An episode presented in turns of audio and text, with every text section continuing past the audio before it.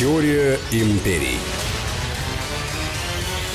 Здравствуйте, друзья, это «Теория империй», Сергей Судаков. Анна Шафран, здравствуйте. Ну, мы продолжаем э, наши беседы об истории и э, проводим аналогии между Древним Римом и Соединенными Штатами Америки, поскольку построены Штаты по образу и подобию. А доказательство тому наши беседы с Сергеем Судаковым, и сегодня у нас очередная крайне занимательная тема. Я думаю, сегодня мы поговорим о неких классических мошенниках или мошенничествах, которые были как в Риме, как и в Соединенных Штатах Америки. Не секрет, что Соединенные Штаты Америки воплощали некую американскую мечту при помощи определенной сноровки. То есть, если ты украл, кого-то обманул и тебя не посадили, ты просто молодец. Если ты стал успешен когда ты кого-то грабил, кого-то обманывал, разводил, то это тоже замечательно, потому что это страна успеха. На самом деле Америка создавалась, ну, не так, чтобы это было что-то новое. Дело в том, что абсолютно чистый и прозрачный Рим, который был взят за основу Соединенными Штатами Америки, он никогда таким, в общем-то, не был. В Риме также брали взятки. В Риме также шантажировали, покупали и также мошенничали. Например, существует э, достаточно занимательная история, которая называется «Золото Тулузы». Небольшая предыстория. Огромное количество золотого запаса в свое время было варварами украдено из Дельфийского оракла, из Дельф. Украли примерно настолько много, что это было порядка 48 повозок серебра и примерно где-то 39 повозок, груженных золотом. Золото исчезло никто не мог его найти. Ну, посчитали, что где-то его зарыли, спрятали и так далее. И золото объявляется только практически через 150 лет, в 105 году до нашей эры. А спрятали его действительно хорошо. А, вырыли пруд, очень красивый, и все дно пруда уложили слитками золота и серебра. Потом засыпали это илом, поставили фонтанчик, и вот так примерно дикие варвары сохранили то золото, чтобы Рим у них это не похитил. Ну, когда а, варвары были разбиты, кимры бежали, а военачальники поняли, что это очень серьезный запас. То золото, которое они нашли, в эквиваленте это было примерно 10 годовых бюджетов Рима. Как можно найти золото, скрытое под прудиком и илом? А, дело в том, что пытки никто не отменял. А на самом Ответ деле... простой. А, было очень просто. А, один из а, простолюдинов, обычный легионер, он увидел, что дно чем-то поблескивает. Он решил, что это рыбка там, и думает, надо попробовать э, поймать ее голыми руками. На самом деле он просто опрокинулся, как пишут историки, и наткнулся головой очень сильно на что-то очень жесткое и твердое. От удара, когда он всплыл, увидел, что муть пошла вверх, и он увидел, что это блестит настоящий металл. Но он никому об этом не рассказал и решил свою тайну продать. Единственный, кому он смог продать эту тайну, это был а, его а, Центурион, который в дальнейшем передал эту тайну как раз некому господину Квинту Сервилию. Сервилию именно из того рода Сервилиев, из которой будет в последующем и а, любовница Цезаря, Сервилия, потому что она называлась по... Девочка всегда называлась по фамилии того или иного рода.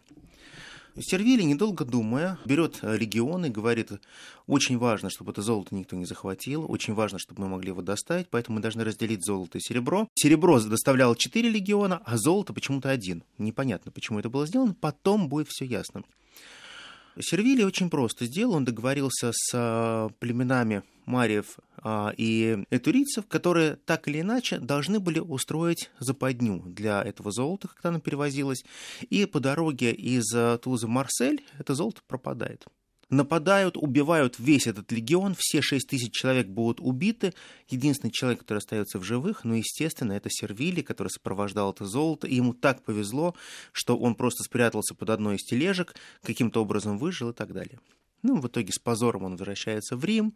Огромное расследование, а, сумасшедшая разборка, потому что все-таки там такая сумма, которая не могла куда-то деться. Одним словом, его лишают гражданства но это золото навсегда остается в клане Сервилиев. Он уезжает в Грецию а, и начинает при помощи этого золота формировать настоящую банковскую систему. Он начинает чеканить монету, которую он подменяет ту монету, которая ходит в Риме. То есть, по большому счету, он создает свою собственную финансовую систему. В дальнейшем, когда э, многие банки будут вырастать, они будут получать деньги и займы именно из того тулузского золота. Я думаю, вообще хотя бы одно состояние огромное в мире нажито ли честным и упорным трудом? А ты считаешь, что Сервили не честь? Конечно, нет. Ну, смотря, конечно, как Конечно. посмотреть. Перед своей семьей он честен. Вообще молодец. Я Вообще- тут недавно просто увлеклась э, Аль Пачино и э, пересматриваю фильмы все знаменитые. Мы уже про крестного отца с тобой вспоминали, а «Лицо вот со лицо шрамом». со шрамом, путь Карлита. Ну, это же все про нашу любимую Америку. Да, причем она показана очень естественно. На самом деле, вот мы просто говорим, что такая жестокость, а, вот э, настолько вот развитый бандитизм. Причем который они же сами про себя это снимали. Не Да. мы же про них, они сами И, про да, себя. если бы мы это сняли, нам сказали, какие вы сволочи и негодяи, какая-то пропаганда идет со стороны России, Америка всегда была белой и пушистой, да никогда этого не было. Так вот, а, Сервиль создает практически две системы. Получается, есть официальная система римская, а есть то золото, которое вращается у Сервилия. И получается так, что он может в любой момент обрушить римские рынки. Он может сделать абсолютно все, что угодно. Но и вся задача его семьи и последующих его поколений была легализация этого золота. Легализовать они смогли только практически при Цезаре. Это сколько прошло поколений? Но если мы это возьмем, примерно, примерно три поколения. Круто. Через три поколения они пришли к легальному состоянию, и наследником всего этого становится некий известный вам господин Брут, Брут. который и Брут тоже. Потому что его мама Сервилия, она, соответственно, для того, чтобы получить это золото, она пошла на страшнейшие преступления, она убила двух своих сводных братьев, чтобы так или иначе подобраться к этому большому золоту. Она шла абсолютно по трупам. А, Историки сейчас говорят, что Сервилия э, обладала некими абсолютно садистскими наклонностями. Например, она сама любила досекать раба, чтобы увидеть, как он уйдет в мир иной. Ей просто доставляло это удовольствие. Но, наверное, именно это привлекало в ней э, Цезаря, потому что ее боялись настолько, что ни один мужчина, в принципе, из живых к ней подойти близко не мог, потому что понимал, что это просто ведьма при жизни. А Цезарь, он все время же играл со смертью, с жизнью, для него это всегда была шутка, ему было интересно, а можно ли ее тоже при- приручить, можно ли ее влюбить, можно ли из нее сделать некую пластилиновую ворону? Оказалось, можно. можно. Конечно, можно, потому что все равно мы все живые Еще и люди. разбил сердце ей. Да, вообще негодяй, кошмар. Да нет, после этой истории уже как-то задумаешься. А на самом деле э, в Риме даже шла поговорка а, «не дай бог тебе встретиться взглядом с Сервилией», потому что считалось, что она настолько жесткая, что невозможно было даже перенести ее взгляд. А жесткость и жестокость у нее началась еще ее с возраста 7 лет, когда ее мама родила э, внебрачного сына от Силона, некого рыжего, так называемого выкормыша, а, ублюдка и все прочее, как она считала, она об этом заложила всей семье. Она а, не стала разговаривать с своей мамой, а когда мама у нее в итоге умирает, она единственная, которая просто просит накрыть праздничный стол по этому поводу, потому что ее мама являлась той женщиной, которая оскорбила все то, что есть настоящее римское. Она унизила аристократов, и очень здорово, что скоро ее сожгут, говорила восьмилетняя девочка. Кошмар. Ну вот Римы. Вот это страсти, я понимаю. Яркая, насыщенная жизнь. Да, совершенно верно. А в истории также мы очень часто слышим а, о господине Красе. Марк Тулит Крас. Очень часто говорим о том, что вот Крас — это человек, который один из богатейших, человек, который сделал себе колоссальное состояние, но по сути своей он все свое состояние заработал на проскрипциях Сулы. Мы будем отдельно говорить про Сулу, я просто напомню, что проскрипции он вводит исключительно, когда становится диктатором, и ему нужно получить огромные деньги для формирования казны Рима. Казна пуста. И он тогда выписывает примерно 2000 человек своих врагов, а всю свою жизнь он вер так называемую черную книгу, куда он записывал всех тех, кто когда-то выступал против него.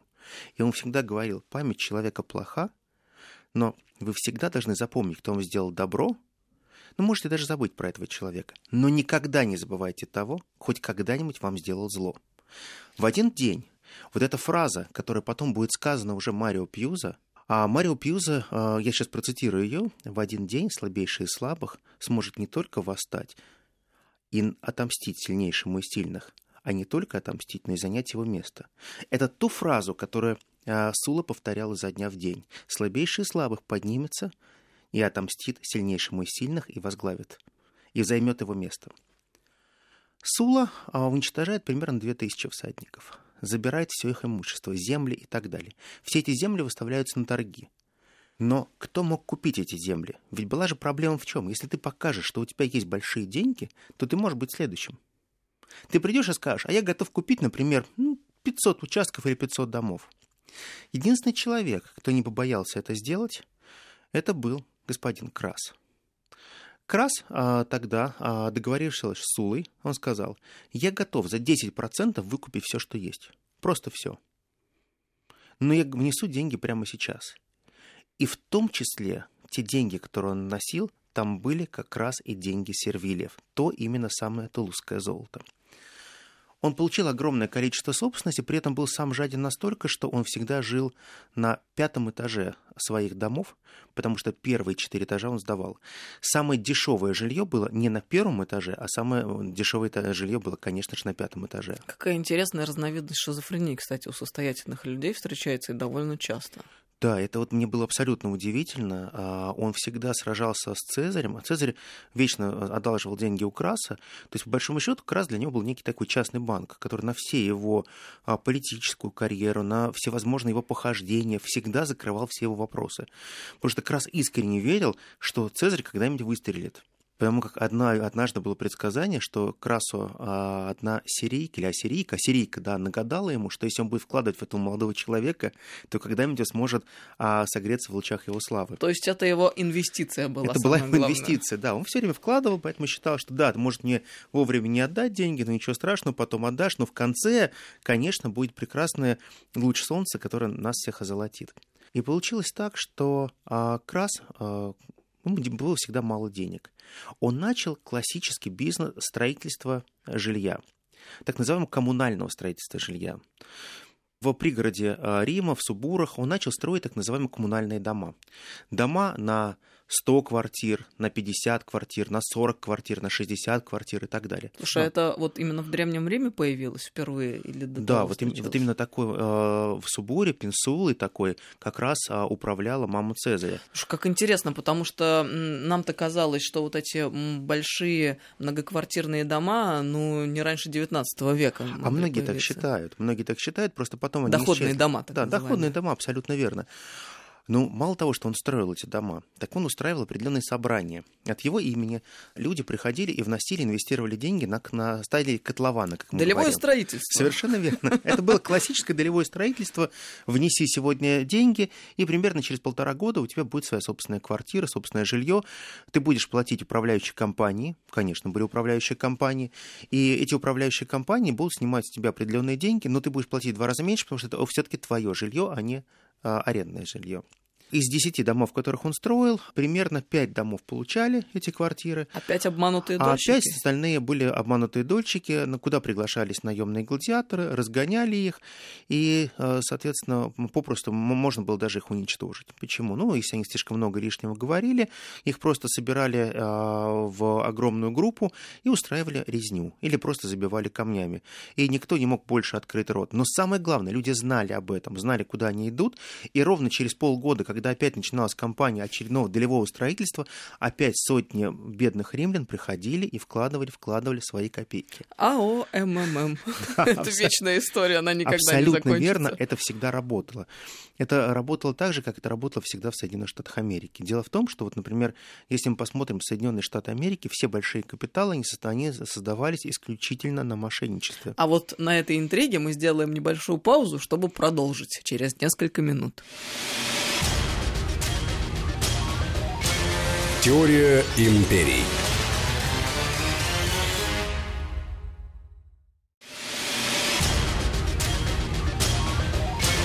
Теория империй. Продолжаем разговор. Теория империй. Сергей Судаков, Анна, Анна Шафран. Шафран. Да. Остановились мы на интересном, на том, как делались огромные состояния, одни из самых больших состояний в Соединенных Штатах Америки. Ну, перенесемся примерно на 1800 лет от того э, истории, которую мы представляли раньше, и мы окажемся в прекрасном месте, которое называется Сан-Франциско. А в один день а, в маленький-маленький банк Сан-Франциско появляются а, два старатели. Они, у них запыленная одежда, запыленные ботинки, абсолютно уставший вид. Они так оглядываются, подходят и говорят, а здесь старший есть банкир? И говорит, «Э, а с какой целью? Он говорит, мы хотим оставить нечто очень ценное, и мы хотим уехать дальше. Он говорит, простите, но вы можете просто любой сейф выбрать, заплатить 3 доллара на месяц аренды и положить все, что вам нужно. Он говорит, нет, нет, вы не поняли. Мы хотим оставить нечто очень-очень ценное. В итоге их приводят к банкиру, а банкир на них смотрит, они развязывают один мешочек, там находится примерно 50 алмазов, развязывают другой а, мешочек, там находится около 300 рубинов. Он говорит, ну, вот, в общем-то, мы хотели это оставить, но поклянитесь нам, что вы никому никогда не скажете, что мы оставили это у вас. Они, естественно, уезжают. Но Если при... хочешь, чтобы об этом узнал весь мир, расскажи об этом кому-нибудь по секрету. Да, совершенно верно. Через две недели все богатеи Сан-Франциско разыскивали этих двух старателей.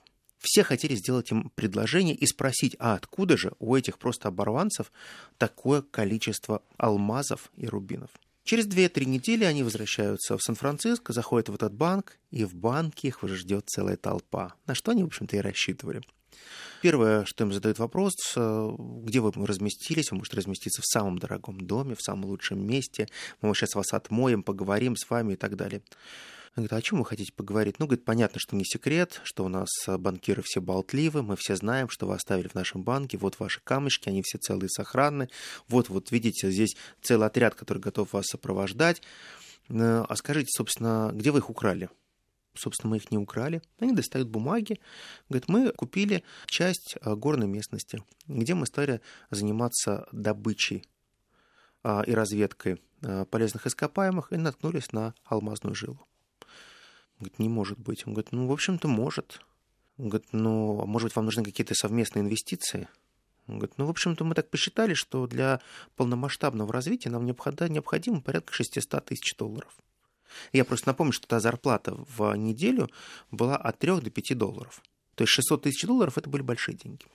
Собираются эти два горемычных, а, очень быстро находятся эти деньги, 600 тысяч, а, берут несколько экспертов, и с этими экспертами приезжают в а, пещеры этих гор. Горы сейчас называются алмазные по сегодняшний день. Начинают искать, смотрят там, везде, тут камушек, там, там, там, там. То есть буквально там за час поисков они находят порядка 50 камней. Фантастика.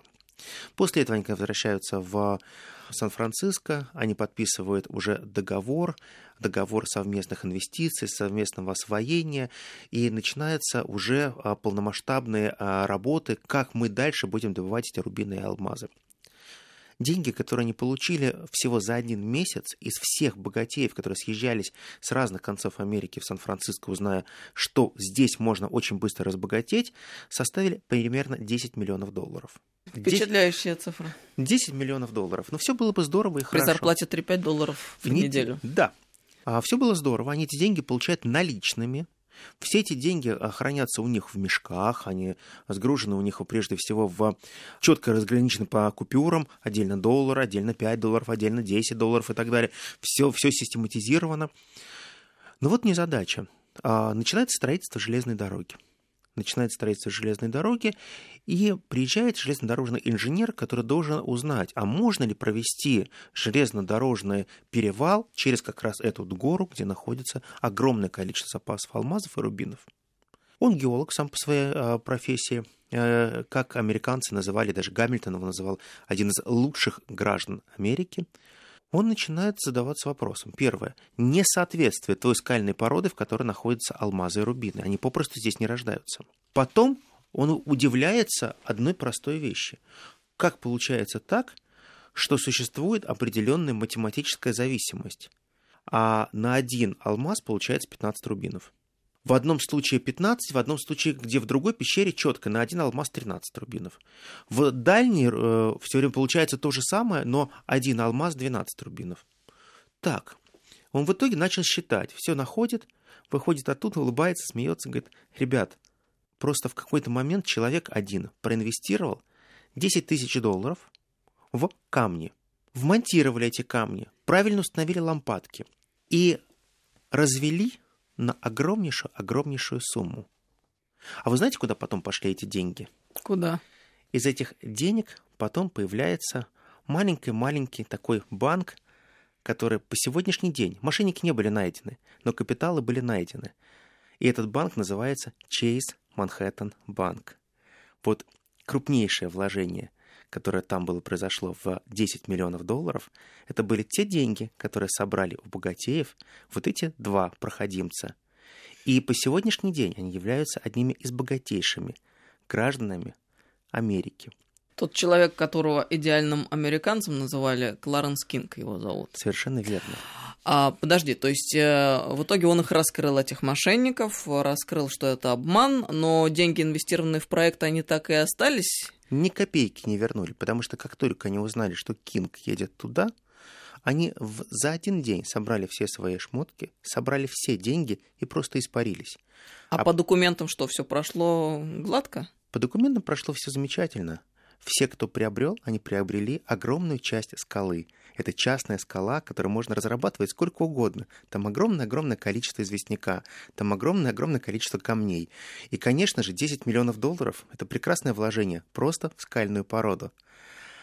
По сегодняшний день, когда все проезжают мимо этих гор, исключительно их называют пещера Али-Бабы, либо алмазные горы. Потому что такого развода никто не мог предложить. Даже американцы, искушенные, понимали, что все-таки есть какие-то пределы. Но оказывается, пределов нет никаких. Можно просто попасть и даже вот на такие деньги. Но запомните, всегда большие капиталы, в отличие от Рима, они жили а, порядка а, 50 лет в Риме, и в Соединенных Штатах Америки они попытались перейти границу в 100 лет. И пока это удавалось. Но, как говорят современные исследователи, что сейчас зарождающиеся большие капиталы вряд ли смогут пережить и 30 лет. Это очень интересное многоточие. Мы сейчас еще одну паузу сделаем. Теория империй продолжим совсем скоро. Теория империй.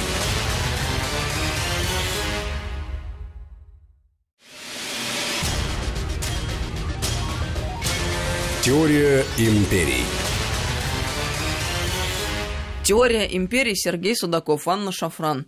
А почему большие капиталы раньше могли пережить 100 лет, а сейчас только 30? Речь идет о проблеме сохранения и приумножения? Да, совершенно верно. Дело в том, что а, гарантия сохранения капиталов в, например, том же Древнем Риме выступали а, разные семьи. То есть, по большому счету, сумасшедшая поддержка своих если ты богат, и э, тебя всегда могли остановить, предупредить, чтобы ты никогда не инвестировал в некие спорные бизнесы.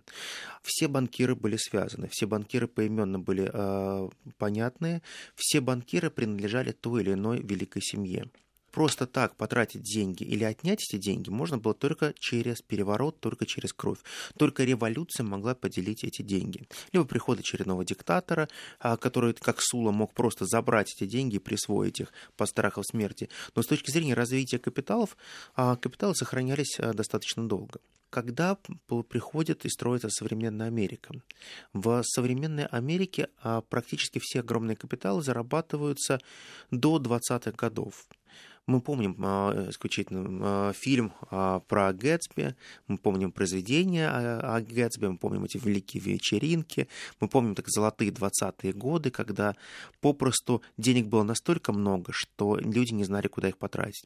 Тогда начинается эпоха не промышленной капитала, а именно финансового капитала.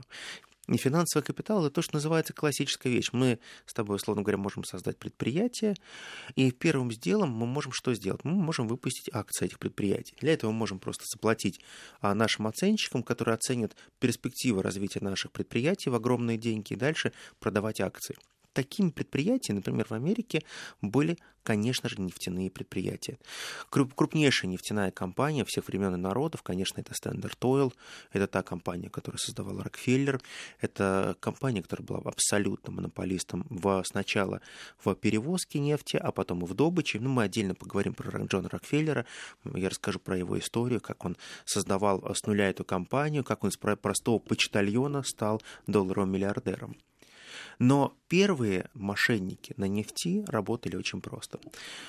А индейцы, когда собирали нефть, они собирали нефть исключительно при помощи одеял. То есть они с шерстяными одеялами вымакивали а, выход нефти наружу, выжимали, отжимали эту нефть, нефтью наполняли лампадки, нефтью смазывали а, горло, если болело. Это считалось самое хорошее лекарство. А, гланды и, гортань смазывалась нефтью, и, была гарантия, что больше у вас не будет ангины, например. И даже белые первые переселенцы, они обращались все к индейцам для того, чтобы индейцы могли их избавить от страшной ангины, потому что сквозняки, э, холодное время года, а, только нефть помогала. Но потом они поняли, что нефть это очень хороший источник тепла, очень хороший источник света, и нефть стали а, добывать уже в более-менее промышленных масштабах. Но первую нефть а, добывали исключительно раскапывая ямы, в этих ямах появилась нефть, и только уже через 20 лет примерно начнут бурить скважины, добывать, откачивать эту нефть по-настоящему. Ну так вот, для того, чтобы узнать, есть нефть, например, в Пенсильвании или нет, нужно было сначала разрыть яму и показать, что эта нефть выходит наружу. Очень многие предприниматели Америки покупали абсолютно бесплодную землю за копейки, за 4 доллара, за 3 доллара. Ставили колышки, огораживали ее небольшим забором. Вырывали колодец, либо они покупали а, землю, где были а, старые солевые колодцы, и закупали несколько десятков баррелей нефти и выливали их туда. Затем они давали во всех местных газетах рекламу, что продается и найден чудесный новый источник нефти – не все его могут купить. Так вот, в среднем на каждом нефтяном участке при вложении 4-5 долларов мошенники зарабатывали до 60-80 тысяч долларов. И это были именно те вложения, которые делали банкиры, которые приходили, брали пробу этой нефти. Самое главное, что они брали пробирки, смотрели качество этой нефти, но почему-то они не хотели задуматься, что если пробурить, там ничего нет, это пустая земля. И эти тысячи долларов они тратили исключительно на то, чтобы так или иначе потом сделать большие капиталы. Ну, короче говоря, популярный такой развод был, да? Да, только самое главное, это что люди забывают, что вот этот популярный развод, он во многом был устроен как раз Джоном Рокфеллером.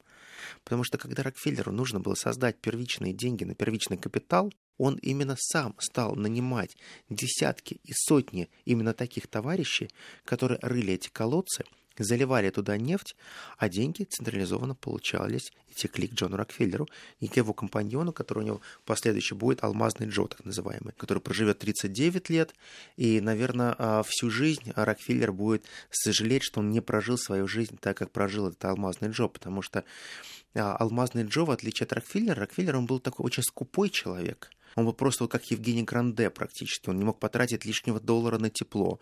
Он, э, дети у него выполняли всю работу за деньги.